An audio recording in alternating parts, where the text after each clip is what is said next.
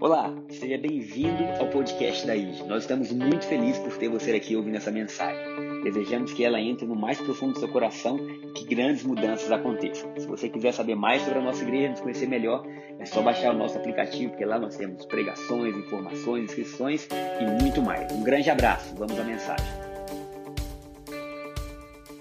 A graça e a paz, igreja abençoada, igreja poderosa, igreja cheia do Espírito Santo, amém? Diga para a pessoa que está do seu lado: que bom que o Espírito Santo trouxe você. A gente. Não existe nenhuma possibilidade da gente dar qualquer passo na direção de Deus sem que o Espírito Santo toque o nosso coração.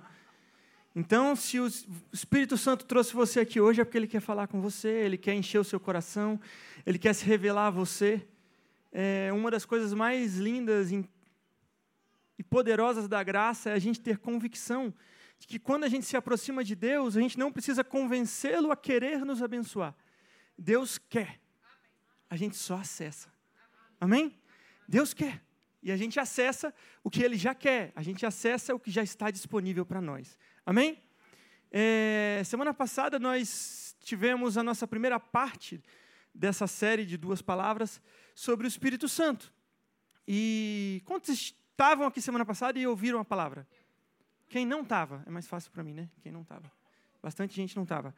É, eu vou fazer um, vou recapitular um pouco agora, mas eu aconselho você que não estava a, a ouvir, porque nem tudo que a gente falou eu vou poder repetir aqui. E você só vai entender essa palavra totalmente. Você vai conseguir entender hoje, mas totalmente, com toda a profundidade, se você conseguir ouvir primeiro a outra. Amém? Então, quando você chegar em casa, você pega o YouTube, pega o Spotify, ouve a outra e depois ouve essa de novo, e aí você vai poder compreender melhor tudo que a gente está falando. Amém? Amém? Então a gente aprendeu na semana passada que a respeito do Espírito Santo que o Espírito Santo é Deus.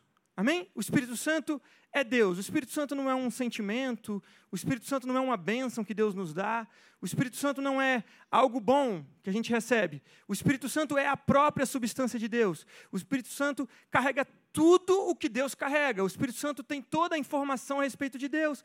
Ele tem toda a revelação do que Deus pensa. Amém? É, nós aprendemos também que cada ser que foi criado, cada animal, cada anjo, cada ser que Deus criou, cada criatura de Deus, ela carregava em si, ela carrega em si é, características que distinguem essa criatura das outras demais, que fazem ela ser especial, que fazem ela, elas serem diferentes. Então a gente viu que tem anjos que ficam diante de Deus e eles olham para Deus o tempo todo, e o que eles têm vontade de dizer é que Deus é santo. Eles têm esse privilégio de estar olhando para Deus o tempo todo e vendo o que Deus está fazendo. É, quando Deus está criando a gente, a gente percebe que, e a gente leu lá, em, lá o apóstolo Paulo falando, que Deus a, o, a, característica que torna o ser humano diferente dos demais seres, que faz o ser humano ser único, que faz você viver e falar assim, vale a pena viver, é a característica de conhecer o que Deus está pensando. Lembra? Que quando o apóstolo Paulo fala que nem olhos viram, nem ouvidos ouviram, nem jamais penetrou no coração humano que Deus tem preparado para aqueles que o amam, mas Deus nolo revelou. Deus revelou para a gente. Deus revelou para a gente aquilo que ninguém tinha pensado, aquilo, que ninguém ainda projetou nada. Deus tem essa revelação ao seu coração. E que por causa dessa capacidade, dessa, desse chamado de Deus para nós, é, nós fomos criados de uma maneira única. Quando Deus decidiu criar o homem, Deus não olhou para nada do que estava criado, Deus olhou para si mesmo. Deus olhou para si. E tirando de dentro dele o que havia de melhor, ele jogou para fora e soprou. Uf, dentro do barro. Amém? Amém. Entenderam até aqui? Amém. Quem não ouviu e relembrou, quem já ouviu? Amém? Então Deus olhou para si mesmo, Deus olhou para dentro de si e, falou, e soprou o que havia de melhor nele. E nós conversamos semana passada que quando Deus sopra Adão para dentro daquele boneco de barro, Primeiramente, Adão já existia dentro de Deus. Adão teve uma experiência com Deus dentro, de, dentro do próprio Deus. Adão já tinha passado algum tempo. Adão já sabia o que era ser um com Deus. E que quando Deus sopra Adão para dentro do barro, na verdade Deus estava soprando Adão e ele mesmo. Amém? Deus estava soprando Adão e ele mesmo. E esse pedaço de Deus, que a gente chamou de ele mesmo, é o Espírito Santo. Então, o Espírito Santo, ele não é um, apêndice da sua vida, ele não é um, um porto seguro da sua vida, ele não é um, uma central de ouvidoria da sua vida, quando as coisas não estão boas. O Espírito Santo, ele faz parte do projeto original do homem. O Espírito Santo faz parte da vida original. Quando Deus pensou Adão, ele não pensou Adão vivendo sozinho, vivendo uma vida é, isolada. Ele pensou Adão e o Espírito Santo dentro do barro. Amém? Amém? E nós vimos também que Adão passa por um momento que foi trágico para nós. Adão decide se afastar de Deus. É, nós vamos entrar em detalhes aqui, mas basicamente o que a gente viu semana passada é que Adão convida esse Espírito Santo, que fazia parte do projeto da vida dele, esse Espírito Santo, que era parte da história dele, que fazia parte do, do programa original, do sistema operacional dele, ele manda esse Espírito Santo embora. E quando o Espírito Santo vai embora, Adão passa a ter um vazio dentro de si que é insubstituível por qualquer coisa que exista no universo. Adão passa a viver vazio, e aí o que, que ele faz? Ele começa a vestir roupas feitas por ele mesmo. A gente viu que, que quando Adão peca, ele se sente nu. E que essa nudez, ela era, na verdade, a representação de algo que tinha acontecido com ele. Quando o Espírito Santo estava dentro dele, o Espírito Santo era como as vestes de Adão. Ele vestia Adão. E se você não, você quer entender melhor isso, você precisa ouvir a outra palavra, porque eu não tenho como explicar com detalhes isso. Mas o Espírito Santo vestia Adão, então Adão andava no Éden vestido do próprio Espírito Santo. Amém?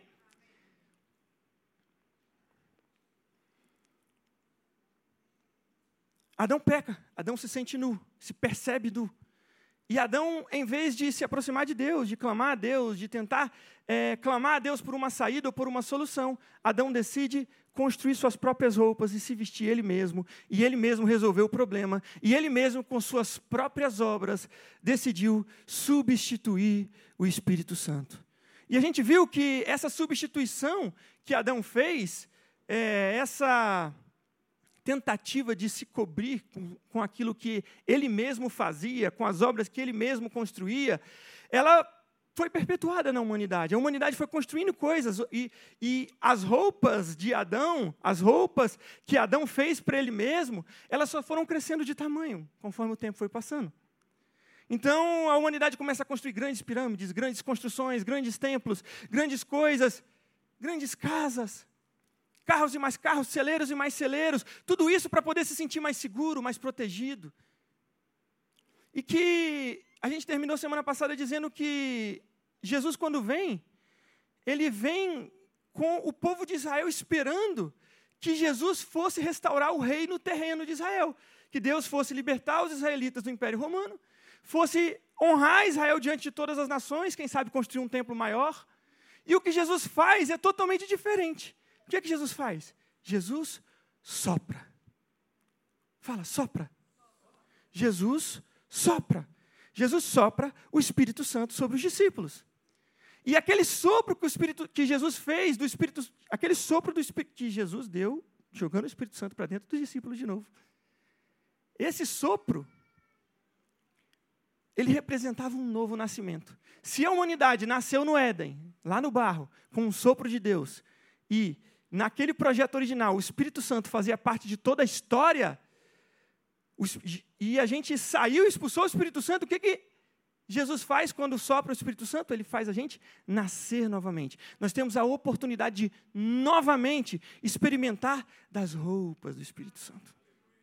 Amém? Até aqui vocês estão entendendo? Estão comigo? Diga glória a Deus para eu beber uma aguinha.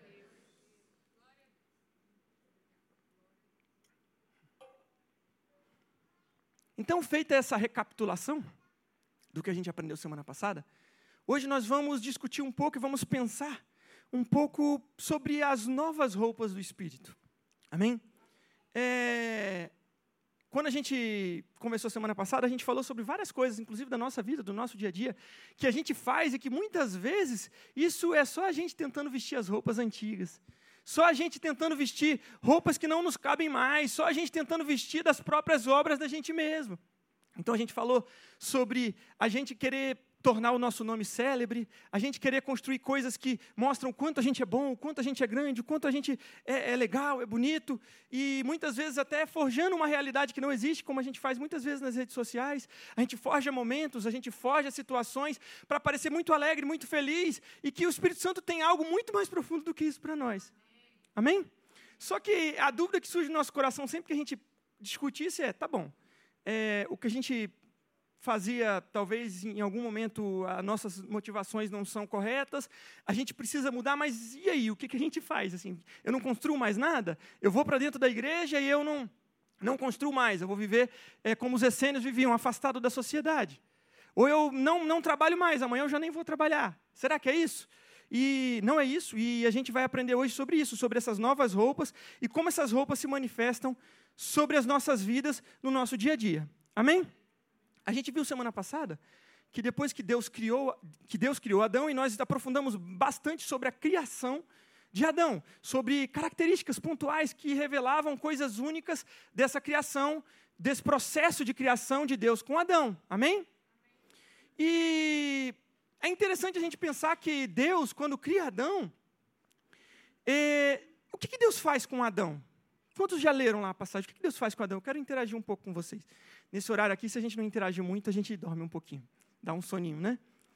É, o que, que Deus faz com Adão? Deus cria Adão e coloca Adão na terra e fala, vira, viva, se vira. É isso que Deus faz? Não. Deus torna amigo Deus, mas Deus faz algo. Deus coloca ele em algum lugar, não coloca? Em que lugar? Deus coloca ele no jardim do Éden. Deus colocou, Deus plantou um jardim no Éden e colocou Adão. E é interessante que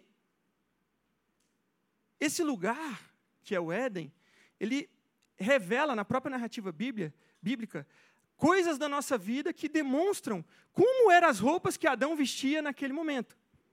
O que, de que, que Adão se vestia? O que, que Adão fazia naquele lugar? Então, a primeira coisa que eu quero pensar sobre você é: que lugar é esse? O que, que era o Éden? Você já parou para pensar? O que, que era o Éden? Era um jardim? Era um lugar? Era físico? Não era? Hum? Era um paraíso. Mas por que, que ele era um paraíso? Por que será? A gente vai começar pensando sobre o significado da palavra Éden. A gente fala sempre jardim do Éden, jardim do Éden, jardim do Éden, e a gente não para para pensar o que, que significa Éden. A palavra Éden, ela significa prazer. Sabia? Que a palavra Éden significa prazer. Então, quando Deus criou o jardim do Éden, ele no início de tudo, o que, que ele era? Ele era um jardim de prazer. Fala, prazer. Era um jardim de medo, gente? Era um jardim de dificuldade? Era um jardim de. De qualquer coisa ruim, não consegui pensar em mais nada. Era um jardim de prazer. Você quer ver um exemplo? Sabe, lá na frente, no mesmo livro de Gênesis, lá na frente, é, a gente tem Abraão e Sara. E o anjo aparece para Abraão e diz que Sara vai dar a luz. E aí a Bíblia diz que Sara ri e diz assim: Terei eu ainda prazer com meu marido? Sendo eu já velha e meu marido já velho? Essa palavra prazer é a mesma do Éden. A mesma traduzida para Éden. Então, o que é interessante aqui para nós é que o jardim que Deus colocou você o jardim que Deus projetou você para viver, o jardim que Deus projetou você para existir, lá no projeto original, era de prazer. Amém? Amém? Era um jardim de prazer.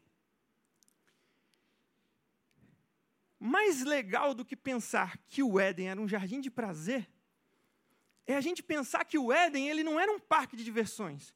Ele não era um lugar em que Adão ia quando estava entediado da vida dele. Ele não era um lugar à parte da vida de Adão que Deus tinha falado assim: olha, é, você tem sua vida, você trabalha, você faz isso, faz aquilo. Quando você estiver entediado, entra nessa piscininha aqui que é legal, que vai dar prazer para você. Que é o que a gente acontece às vezes no nosso dia a dia, né? A gente tem uma vida às vezes de dificuldade, às vezes tem momentos de prazer que a gente vai buscando e que são bons.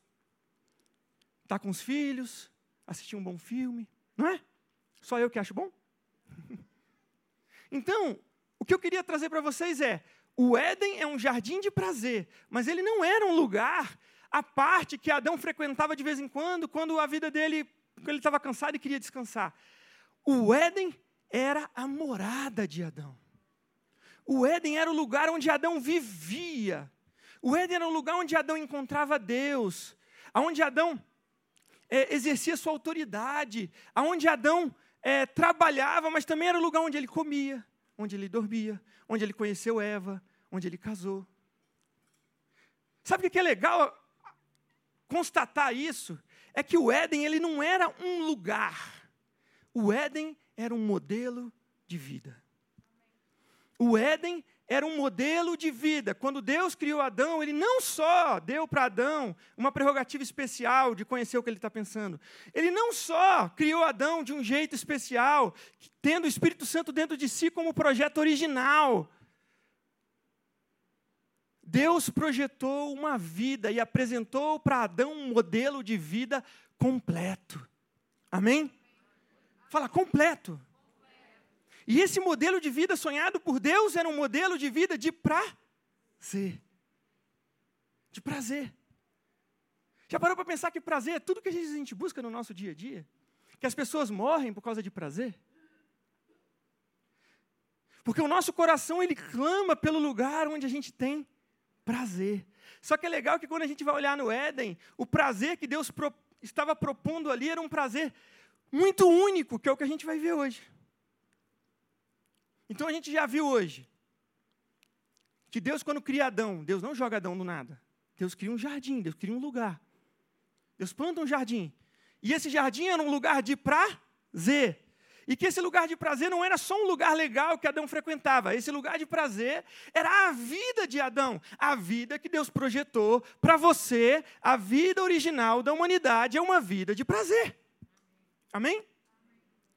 E Entender isso é importante porque a gente pode passar para a próxima etapa para entender assim, se essa vida era de prazer, o que, que ela tinha de prazer.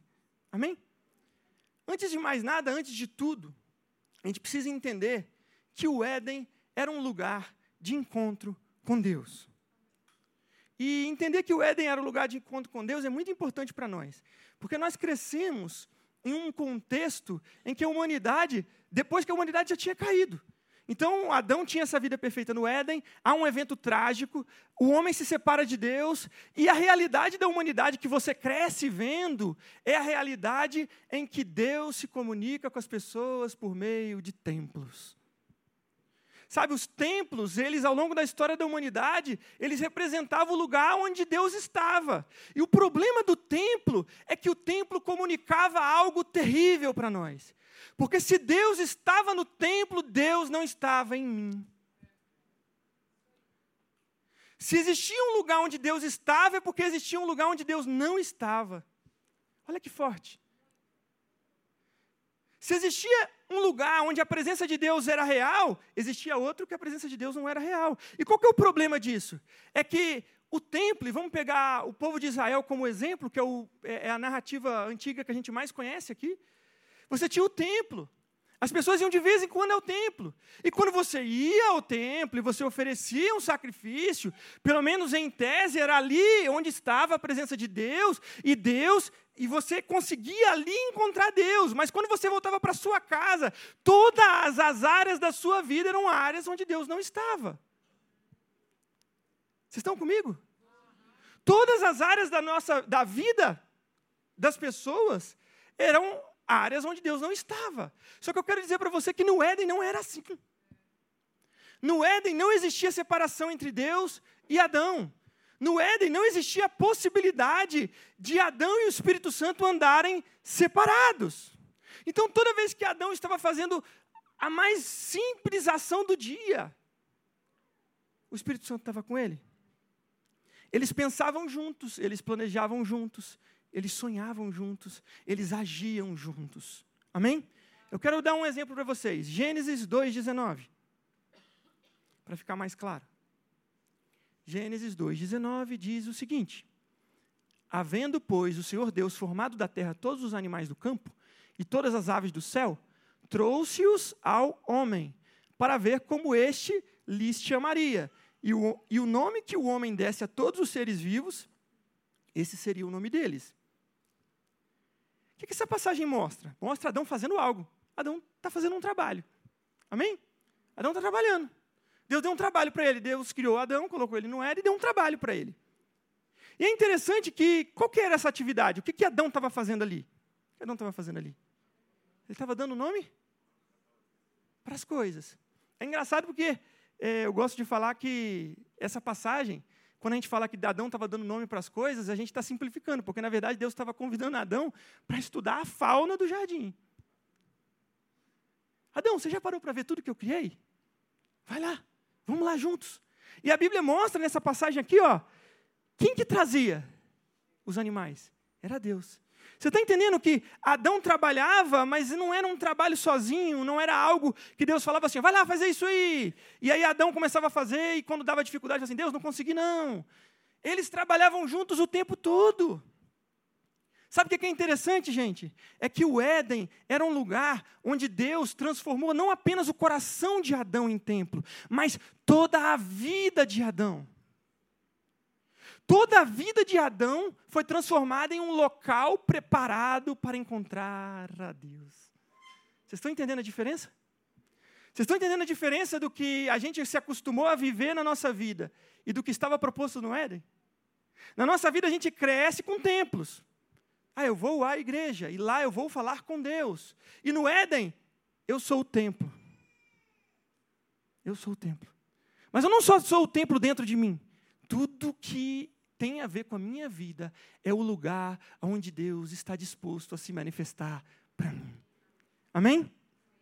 Deus proporcionava experiências diárias a Adão que o levavam a conhecê-lo melhor. Isso não é lindo? Só eu que acho lindo? Vou fazer um resumo até aqui. Deus criou Adão para conhecê-lo.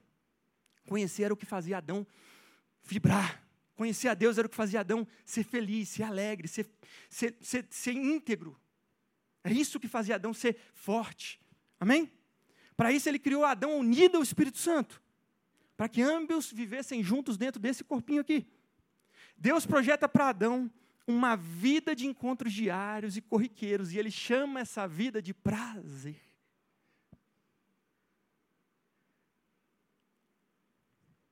Deus chama a vida que ele preparou para Adão, com encontros diários e corriqueiros. E é interessante, porque não é diários em situações excepcionais, é diário e corriqueiro, é no simples, é no dia a dia, é no que você faz no dia a dia.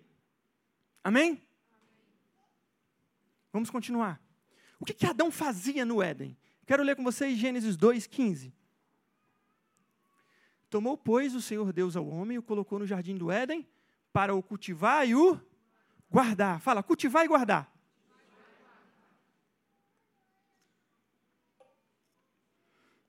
Essa passagem é muito interessante porque ela mostra um dever de Adão. Ela mostra assim: Deus colocou ele no Éden para quê? Para cultivar e guardar o jardim. Amém? Amém? Vocês estão comigo? Quem tinha sonhado e plantado o Éden originalmente? Deus. Não foi? Deus não cria Adão e quando Deus cria Adão, ele coloca Adão no Éden, ele já tinha plantado o jardim, ele sonhou com aquilo, ele imaginou aquilo, ele planejou essa vida. Essa vida de prazer que você sonha, Deus planejou antes da fundação do mundo. Vocês estão entendendo? Deus planejou isso. O Éden era o sonho de Deus. Quando a Bíblia diz que Adão tinha, o dever de Adão era cultivar e guardar o jardim, o que Deus, o que a Bíblia está dizendo é que o projeto de Deus era: Adão, eu tenho um sonho, eu tenho uma ideia, eu tenho um projeto, e você cultiva e guarda esse sonho, essa ideia e esse projeto. Eu sonho que você viva uma vida plena, uma vida em que você me conhece, coloca para fora com todas as, as suas, é, com tudo que você fizer, você expresse quem eu sou. E eu chamo você para cultivar e guardar. Eu chamo você para sonhar junto comigo.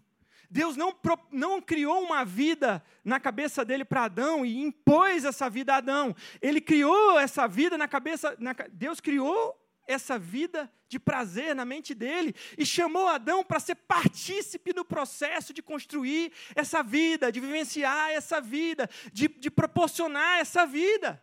Amém?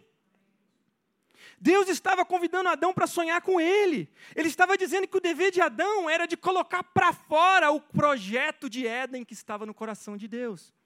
Eu vou explicar melhor. Deus sonhou uma vida para Adão. Essa vida se chamava prazer. Deus convida Adão para participar com ele dessa criação. Vamos ler de novo aquela passagem que a gente viu. É, Gênesis 2,19, a primeira, Thaís. Havendo, pois, o Senhor Deus formado da terra todos os animais do campo e todas as aves dos céus, trouxe-os ao homem, para ver como eles ele chamaria. E o nome que o homem desse a todos esses seres viventes, esse nome seria o deles. Olha que interessante isso aqui. A Bíblia diz que Deus cria todos os animais. Quando está tudo criado, a terra, as árvores, está tudo criado. Deus cria Adão. Quando Deus cria Adão, Deus dá nome para Adão, não dá? Deus fala assim: você vai se chamar Adão, certo? Mas aos animais ele não deu nome. Ele esperou Adão chegar para participar dele, para que Adão participasse com ele do processo criativo. Vocês entenderam? Entendeu o que, que Deus estava falando quando ele, quando, quando ele fala que Adão era chamado para cultivar e guardar o jardim? Significa que Deus é o Deus criador de todas as coisas, que tem coisas na cabeça dele que ele ainda não fez, ele quer revelar a você, para que você as realize por meio dos seus sonhos. Ele quer colocar sonhos no seu coração, Ele quer transformar a sua vida em um lugar onde você vai encontrando Deus a cada passo, a cada decisão, a cada, a cada, a cada esquina da vida você possa encontrá-lo. E nesse modelo de vida, nesse modelo de vida de prazer, nesse modelo de vida de, de, de, de, alegria, de contentamento, o Espírito Santo te chama para ver o que ele ainda não fez, mas já está pronto para você colocar para fora. Amém? Quando eu estava pensando nessa palavra, eu fiquei imaginando essa passagem. Fiquei imaginando assim: imagina Deus chega para Adão e fala: Adão, olha isso aqui que eu criei.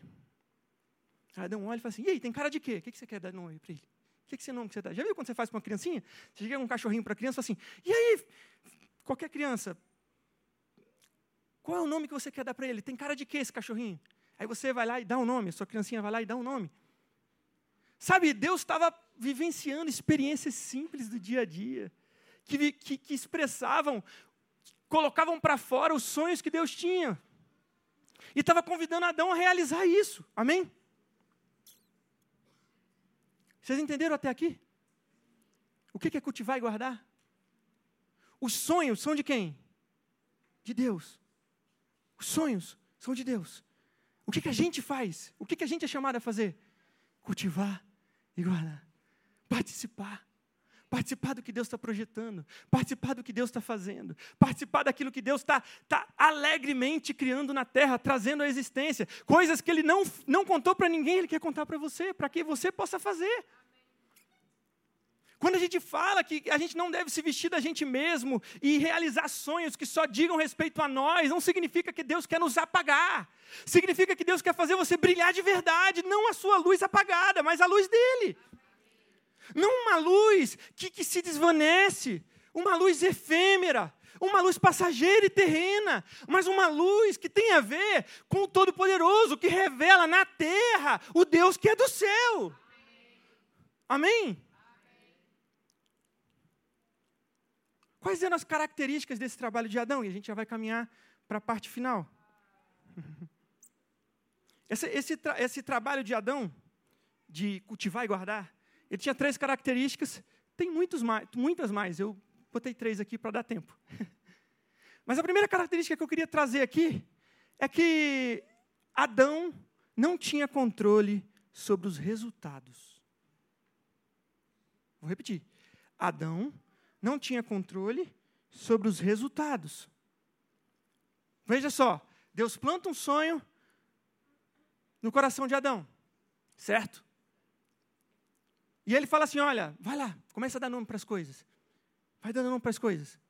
Dar nome é reconhecer características. Adão se dedica a isso, ou seja, ele cultiva e guarda isso. Ele vai fazer, ele vai cultivar e guardar aquilo que Deus colocou no coração dele. Ele vai fazer daquele jardim um lugar de encontro. Ele vai seguir aquilo que Deus está mostrando para ele, que era o que ele tinha que fazer naquele momento. Mas por mais que Adão se esforçasse, se Deus não trouxesse os animais, ele não terminaria a missão. Estão comigo? Entenderam?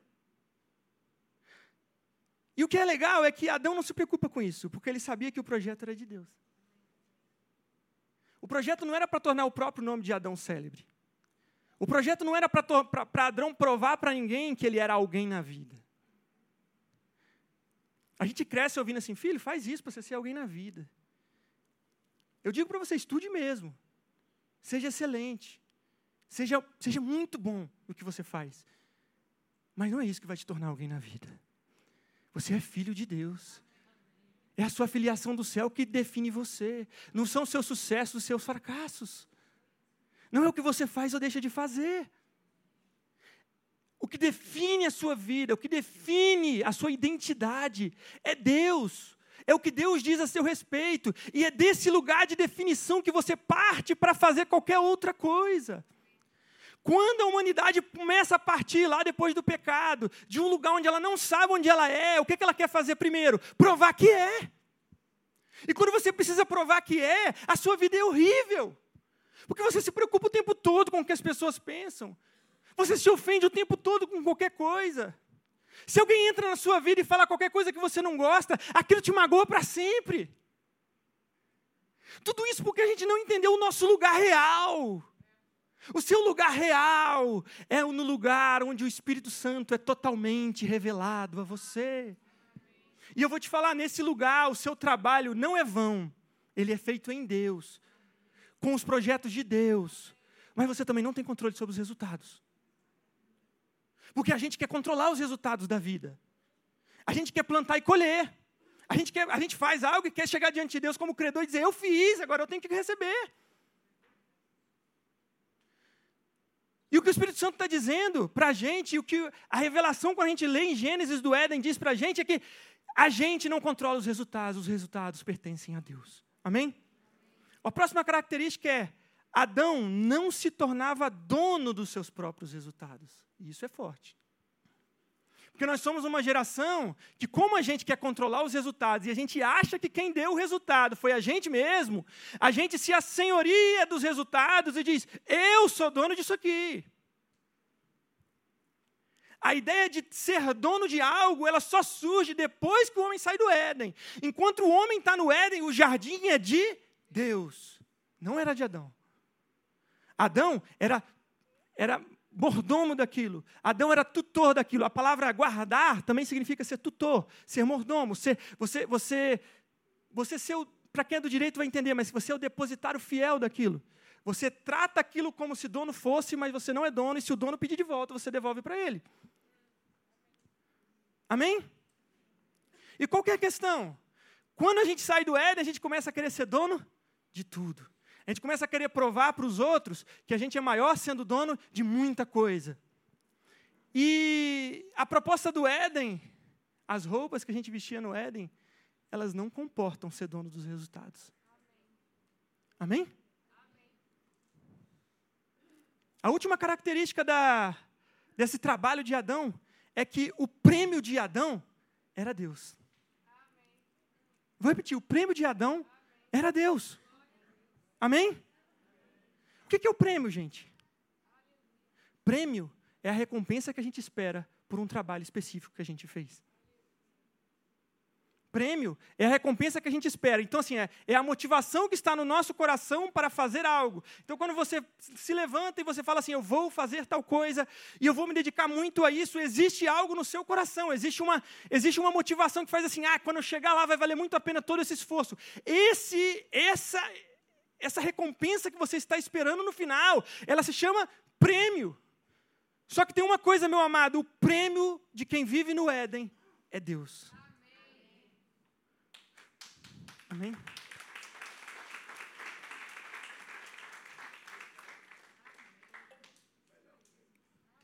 O prêmio de quem vive no Éden é Deus. Sabe por quê? Porque no Éden a sua vida é de prazer, e essa vida de prazer é conhecer a Deus é conhecer a Deus, é conhecer a Deus. O prêmio de Adão era ver, era ver o que Deus estava pensando e executar aquela obra que Deus estava pensando na exata perfeição. E quando Adão repetia aquela obra, quem era glorificado? Deus. Adão não estava vestido de si mesmo, Adão estava vestido de Deus. Quem olhava para Adão identificava Deus, identificava as características de Deus, identificava as obras de Deus. O, os animais, os seres, todos olhavam e falavam: é parecido com Deus, é filho dele.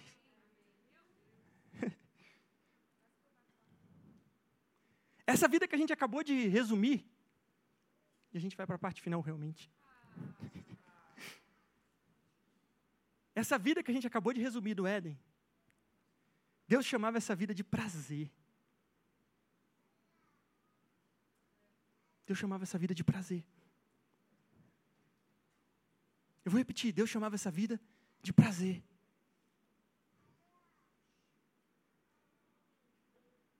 Você foi chamado para encontrar prazer no Senhor. Enquanto a gente buscar prazer aqui, a gente vai se perder totalmente na nossa vida. E essa vida de prazer, que é o que eu quero trazer, eu acho que de radical para a gente. Essa vida de prazer que Deus propôs para você, que é, que é caracterizado por essas, por essas características que nós trouxemos. Deus chamava isso de domínio. Quando Deus fala assim, ó, domine sobre os peixes do mar, sobre as aves do céu, sobre tudo o que há. O que Deus estava mandando Adão fazer não era Adão pegar, opa, vou lá dominar. Era Adão, Deus estava convidando Adão a olhar para ele, identificar de dentro de Deus o que Deus estava fazendo e vivenciar toda essa vida de prazer que Deus estava propondo para ele. Esse era o domínio. Esse era o domínio. Nesse estilo de vida há obras. Muitas pessoas perguntam assim: ah, na graça não há obras? É claro que há obras. É evidente que há obras. Tiago diz que se você que, que as obras demonstram a saúde da sua fé. Amém? Só que a diferença entre as obras antigas e as obras da fé é que as obras da fé, elas não dizem, não falam a respeito de você. Elas falam a respeito das grandezas de Deus. Vocês lembram que quando o Espírito Santo desceu sobre os, os discípulos de Jesus no cenáculo pela primeira vez, o que, que eles faziam? Eles falavam a respeito das grandezas de Deus. As, aquele povo que estava em Jerusalém, que chega para ver, achando que eles estavam meio doidos, que estavam bêbados, eles olham e falam assim: como que a gente consegue ouvi-los, todos eles, falando em nossa língua materna, a respeito das grandezas de Deus? O convite de Deus para a sua vida é que a sua vida fale das grandezas dele. Falar das grandezas dele. Como a gente falou na semana passada, entre essa vida perfeita e a gente, teve um evento que houve a ruptura. Adão mandou o Espírito Santo embora. Só que Jesus, quando ele vem, ele vem para restaurar em nós o Espírito Santo e o direito de sermos feitos filhos de Deus. O Éden é para você hoje, agora. Hoje, agora, o Éden é para você. Sabe qual que é o problema nosso? É que a gente deixa a mentalidade antiga prevalecer, permanecer, permanecer viva dentro de nós. É por isso que Jesus disse assim: ó, você só vive o reino se você morrer. O evangelho da graça é um evangelho de amor, sem dúvida nenhuma. O maior amor que já existiu, que já foi demonstrado em todos os tempos, em todas as dimensões que possam existir, até daquelas que a gente não conhece. Mas ela também é de morte. Tem que morrer aqui dentro. Tem que morrer aqui dentro as velhas mentalidades. Tem que morrer aqui dentro as velhas, as velhas ideias que te fazem correr de novo para roupas que não são suas. Para obras que não foram feitas para você fazer. Você quer ver um exemplo? A gente viveu, e eu já mencionei mais ou menos, eu vou aprofundar um pouco. A gente, já, a gente viveu anos da história da humanidade pensando em Deus dentro de templos. O que, que acontece com a gente? A nossa mente é compartimentada. A gente separa o que é de Deus, o que não é de Deus. A hora que eu entro, a hora que eu saio.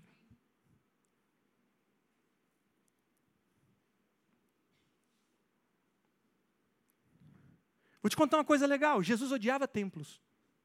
Sabia?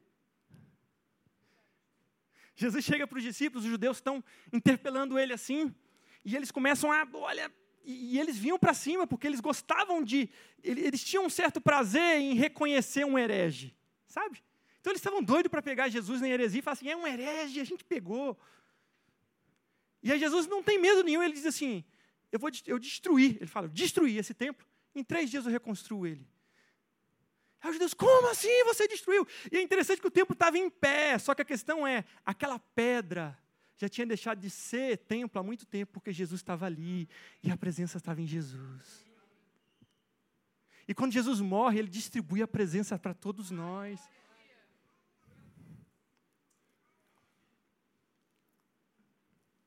Os discípulos chegam para Jesus e falam: Mestre, você viu como o templo está bonito? Que pedras lindas que tem no templo. Com muita pedra bonita, Jesus. Olha que legal. Eles achavam que eles iam agradar Jesus. Aí Jesus fala assim: Não vai sobrar pedra sobre pedra. Eu quase consigo imaginar, depois que tudo terminou, Jesus morreu, Jesus ressuscitou, e eu consigo na minha mente imaginar Jesus gritando: O templo acabou. Não tem mais separação. Não tem mais um lugar onde Deus está e no restante Ele não está. Ele está na sua vida e a sua vida, ela é o lugar onde Deus quer se manifestar. A gente é acostumado na igreja a ouvir que a gente é templo do Espírito Santo, mas mesmo quando a gente ouve que é templo do Espírito Santo, a gente compartimenta. A gente acha que ele é templo aqui dentro, mas quando eu estou no trabalho, eu estou fora. Ele está aqui, e aí eu tenho que chamar ele ou não. O templo de Deus é o seu coração, mas é a sua vida. Isso significa que quando você está construindo na sua vida, quando você vai decidir fazer alguma coisa na sua vida, você precisa pensar bem se aquilo que você está fazendo comunica ou não com o verdadeiro chamado da sua vida. A sua vida, você tem que pensar, a gente tem que pensar que o lugar que durante a semana a gente planta nossas ações é o mesmo lugar onde Deus está se revelando. E que tem algumas ações que já não comportam mais estar plantadas nesse lugar. Às vezes a gente fica com dúvidas, eu não sei se eu faço, eu não sei se eu não faço. Às vezes essa dúvida vai ser muito legítima, porque tem hora que a gente não entende bem. Tem duas coisas muito boas a serem feitas, eu não sei o que Deus quer, nem o que eu quero. Várias vezes isso vai acontecer na sua vida. Na minha acontece bastante. Só que em grande parte das vezes você facilmente consegue decidir se você parar e olhar, isso me comunica com Deus, isso revela Deus na minha vida ou não. E sabe qual é a questão, gente? É que se a gente não tiver isso em nossas mentes, sabe o que a gente faz? A gente tem o Espírito Santo aqui dentro. A gente vai para o nosso trabalho, a gente tem coragem de fazer coisas erradas lá. Para conquistar algo. Para subir. E às vezes a gente tem coragem até de orar para Deus abençoar isso. É verdade ou não é? Sabe por quê? Porque a gente não parou para pensar, cara, o que a gente está fazendo aqui de verdade? Você não está construindo casa, não. Deus vai te dar casa. Ele já falou que vai dar lá no, no Velho Testamento. Ele já falava, imagina no Novo. Ele já falou que quer te dar casa. Ele já falou que quer te abençoar. Ele já falou que quer te prosperar. Ele não está falando de, de, de, você passar. O que Deus está falando é: entenda que o seu objetivo de vida, que a sua vida, que o teu sentido é encontrar comigo todos os dias. Quando você está fazendo alguma coisa, você está decidindo por um projeto. Não vale a pena negociar a presença por qualquer outra coisa. Não vale a pena. Não vale a pena, amados. Você vai ter milésimos de segundo de prazer. E o Espírito Santo tem um prazer eterno para você. A outra coisa que eu queria falar para vocês é que Deus tem uma vida sonhada. Deus quer te convidar para sonhar com Ele. Amados, deixa eu te falar uma coisa: existe alguma área da ciência, alguma área humana, alguma área de alguma coisa, de alguma especialidade na Terra, que o Espírito Santo não seja especialista? A Bíblia diz que todos os mistérios da sabedoria e do conhecimento estão escondidos dentro de Jesus. Quando você acessa o Espírito Santo, você acessa toda a fonte de conhecimentos da história, do universo, de tudo que existe, que vai existir, que já existiu em todos os tempos. E o Espírito Santo está convidando você a sonhar, a convidá-lo para sonhar com você. O Espírito Santo não te chamou para você fazer projetos, escorrer para ele quando deu errado o projeto. Ele te chamou para você chegar, Espírito Santo, o que, que a gente vai fazer junto hoje? Qual foi a última vez que você chegou no seu trabalho para resolver um problema e falou, Espírito Santo, como a gente vai resolver esse problema juntos? Porque o Espírito Santo tem as soluções da sua vida. E a sua vida, entre aspas, secular, não é incompatível com a vida dele. Pelo contrário, é lá que ele quer se manifestar. É lá que ele quer se revelar a você. É lá que ele quer mostrar para você que ele te ama, que ele é presente. A gente fala muito sobre sucesso no nosso tempo. Nós somos uma sociedade que, que, que, que, valoriza muito assim, sucesso. O fulano teve sucesso, o fulano fez tantos milhões em tantos dias, o Beltrano fez não sei o que lá. Eu quero dizer uma coisa para você. Se você fez algo na sua vida e nesse algo você conheceu mais a respeito de Deus, você teve sucesso.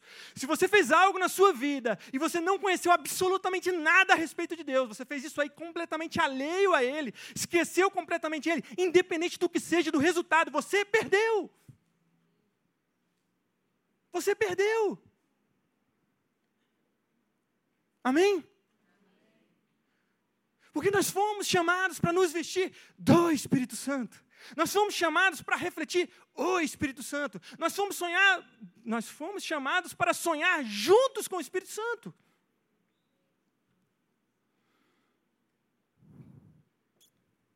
Um dia desse eu, uma pessoa veio se aconselhar comigo e veio falar: "Olha, eu estudo há tantos anos para concurso. E eu não consigo passar. E eu não entendo isso, porque Deus é bom. Deus disse que me abençoa. Na graça a bênção está sobre a minha vida. Eu estou fazendo tudo certo. Por que, que eu não vou fazer? Por que, que eu não. Que eu não por que, que eu não vou passar? Por que, que eu não passei? Por que, que Deus não quis que eu passasse ainda? Eu respondi para ela: e se você não passar nunca? Forte, né? E se você não passar nunca? Ela olhou para mim assim e falou assim: Não, eu não aceito isso não. Eu já falei para Deus que eu é, eu é. Eu já decidi e está feito. Sabe qual é a questão? A gente faz projetos e acha que, que o resultado do projeto é seu. Deixa eu te falar, você sonha, projeta, cultiva, guarda o que Deus está colocando no seu coração. Sonhe, deixa arder aqui dentro. Deixa arder aqui dentro os sonhos de Deus. Se tem algo que age no seu coração, tenha coragem de colocar diante de Deus e falar assim: Deus, isso aqui age no meu coração, eu quero viver. Agora saiba que o resultado não é seu. Você não sabe qual árvore vai florescer. Você vai cultivar, você vai guardar e você não sabe qual árvore vai florescer. Tem coisa na sua vida que você vai fazer, fazer, fazer, fazer, fazer e vai conseguir. Tem coisa que vai fazer, fazer, fazer e vai dar tudo errado. Tem coisa que você não vai fazer nada e de repente vai acontecer na sua vida. Porque a sua vida não diz respeito ao que faz, ao resultado que você tem, diz respeito ao Deus que você expressa.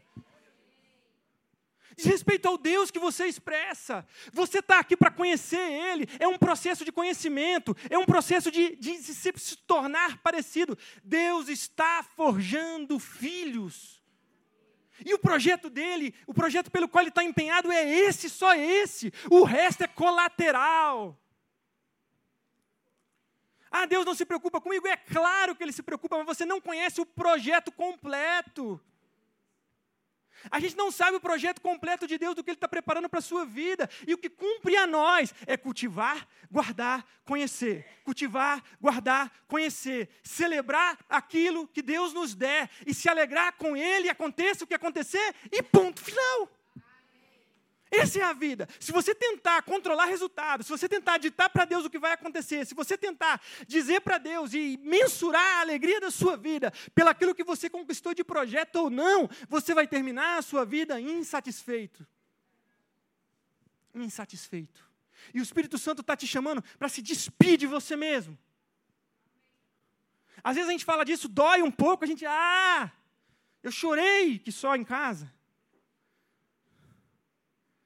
Dói por quê? Porque morre. Porque a gente quer fazer, a gente quer mostrar que fez.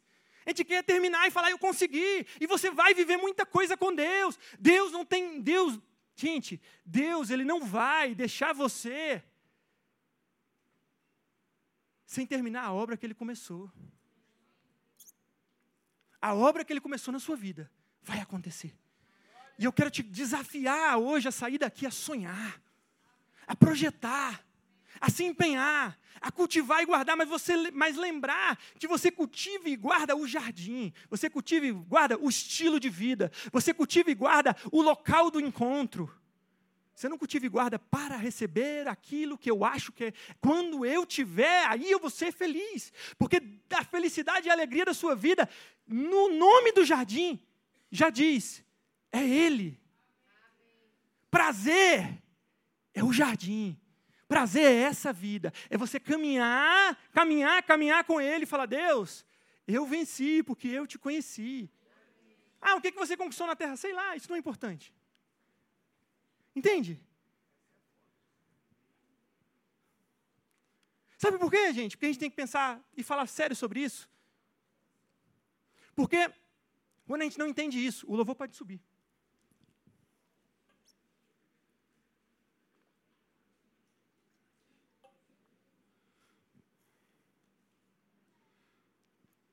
Quando a gente entende isso, a gente vai com certeza viver a vida se frustrando toda hora com Deus. Deus está nos chamando para cultivar, guardar, sonhar, se alegrar com Ele. O seu prêmio é Ele. O seu prêmio é Ele. O que faz você se sentir recompensado é Ele. O que faz você falar assim, vale a pena percorrer esse caminho, chegar do outro lado, dependente do resultado, é, é o quê? É Ele. É Ele. É Ele. E sabe o que é legal? Sabe o que é legal mesmo disso tudo que a gente está falando aqui? É que por mais que doa, por mais que a gente olhe e fale, Deus, eu tenho medo. Eu tenho medo. Eu tenho medo. Gente, eu não estou dizendo para vocês não planejarem a vida, não, tá? Planeje, sonhe, projete. Entregue nas mãos de Deus o resultado. Se der certo, o resultado é dele. Se der errado, o resultado é dele. A sua vida glorifica a Ele. E todas as situações da nossa vida, seja dando tudo certo, dando tudo errado, é uma ótima oportunidade para a gente conhecer a Ele. E você não pode perder as oportunidades da sua vida de conhecer o Deus, porque isso, a Bíblia diz, isso é o verdadeiro prazer. E o que eu ia falar era que o mais legal é que isso é muito duro. A gente tem medo às vezes, a gente não entende totalmente. Eu vou te falar, eu não entendi totalmente. O Senhor tem falado comigo esse ano inteiro e eu fico assim, Deus, como que eu vivo isso? A gente não está aqui falando como assim, olha como eu sou muito bom e já vivo isso. Não! A gente é cheio de conflito na cabeça também. O pastor, todo mundo. Nós estamos juntos. Só que nós estamos juntos num alvo que é Jesus. E o que é legal de tudo isso é que por mais que dê medo, por mais que, que a gente olhe e fale, será que vai? Será que é isso mesmo? A Bíblia garante que você vai ter prazer. A Bíblia garante que você vai ter prazer. Vocês lembram dos discípulos no barco na tempestade? Estava dando tudo errado, aí Jesus aparece para eles e faz o quê? Vem, pode andar. Dá medo andar sobre as águas. Mas a gente precisa decidir se quer viver o sobrenatural de Deus ou quer viver a vida comum. A vida comum vai, você vai passar o a tempestade inteira desesperada até chegar na, na, na, na margem. Mas se você vai viver o sobrenatural, você vai na direção de Jesus e você anda sobre as águas. E isso é muito mais prazeroso do que qualquer outra coisa que você poderia conquistar.